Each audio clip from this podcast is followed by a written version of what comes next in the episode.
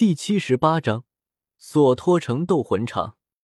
萧晨将那颗红宝石项链递给了古月娜之后，萧晨淡淡道：“娜儿，这红宝石也是一个储物空间，不过既可以储存东西，也可以储存魂力。我将我的魂力储存在里面了，你饿了便可以从这宝石之中吸收我的魂力。真的吗？萧晨哥哥。”古月娜惊讶道：“萧晨笑了笑，摸着古月娜的头笑道：‘傻丫头，当然是真的。’那接下来，我们就去索托城大魂斗场吧。”萧晨淡淡道。晚上，一行人来到了索托城大魂斗场。他们看到有一大片高大的建筑物，从他们这个角度，只能看到那个建筑物有着近百米的高度。巨大无比，在夜幕之中显得极为深沉。从那巨大的建筑物中，隐隐有光芒闪烁。萧晨道：“类似于这样的建筑，只有主城级别的城市才能拥有。它的规模可以说是一座城市，甚至是国家强盛与否的标志。这样的建筑就叫做大斗魂场，并且会以所在的城市命名。因此。”你们眼前的这一座，就叫做索托大斗魂场。索托城大斗魂场斗魂分为三类，一种是博弈，也就是相互切磋，禁止下狠手杀人；另一种是生死斗，用来解决不可调和的争端；最后一种是对赌斗，由大斗魂场为裁判，赌斗双方派出同样数量的魂师进行比赛。最后的获胜者将得到赌约中的一切。赌斗首先就是生死斗，很多贵族、宗族在彼此出现巨大矛盾的时候，经常会使用这种方法。而比赛的形式则也是三种：一对一、二对二和群战。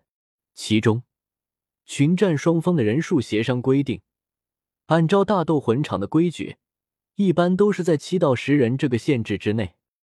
走进大斗魂场，首先映入眼帘的是一块巨大的石碑，上面雕刻着密密麻麻的名字。这些名字都是在斗魂战中的死者。在这里进行斗魂报名十分简单，只需要填写一张包括姓名、年龄、出生地、武魂的表格，就可以领取最初的铁斗魂徽章。当然，注册还需要每人支付十个金币作为注册费用。令萧晨印象深刻的是，在他们注册的时候，负责注册的工作人员并没有因为他们年纪小而耻笑或者是流露出任何惊奇的表情，始终都是一副公事公办的样子，办公速度也极为迅速。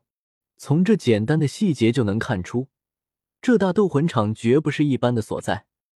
同时，还进行了类似于武魂殿那样的魂力测试，确定了各自的等级。每次前来参加斗魂的时候，都要先进行魂力测试，以确定参赛的对手。萧晨带着他们去注册登记。萧晨释放出魂环，只见身上有着两个白色魂环，是一个大魂师。其余的人也都是大魂师，但是身上都是黄色的魂环。萧晨带着他们报了名，然后便来到了观战席。萧晨也了解了许多关于斗魂场的规则，在大斗魂场，只有连胜超过五场，斗魂徽章等级高到一定程度，或者是魂师等级极高的情况下，才能在主斗魂场进行斗魂比赛。像他们这种新手，只能在分斗魂场进行。铁斗魂获胜一场可以得到十个金币的奖金，输了则没有奖金。不过，萧晨对于奖金丝毫的不感兴趣。整个大斗魂场带给萧晨一种眼花缭乱的感觉。在这里，各种各样的分配极为详细，说是二十四个分赛场，每一个分斗魂场又分为不同的区域，包括博弈区、生死区两大类，每一类又分为三种方式：一对一、二对二和团战。所以。一个分斗魂区就有六座隔离开来的擂台，大斗魂场的经营模式早已经达到了非常协调的程度。不同的斗魂区，门票价格也是不同的。像萧晨他们马上将要参加的这种博弈类分赛区一对一的比试，门票价格是最便宜的，看的人也是最少的。参加斗魂的魂师被统一安排在了一个宽阔的房间中休息，等待上场。古月娜带着了萧晨的身边，看着下面的比试。尽管是分斗魂台，面积依旧不小，直径达到二十米。拥有足够的空间令魂师们发挥，可惜的是，在这十四分斗魂场一对一斗魂台旁的观众数量不多，大约只做了五分之一左右的数量。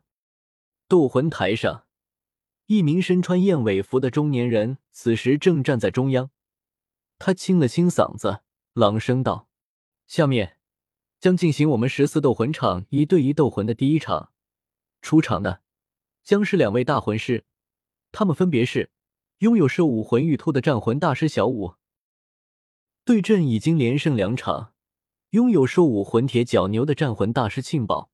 究竟是庆宝大魂师能够继续他的辉煌，取得三连胜，还是初来乍到的战魂大师小舞获得胜利？让我们拭目以待。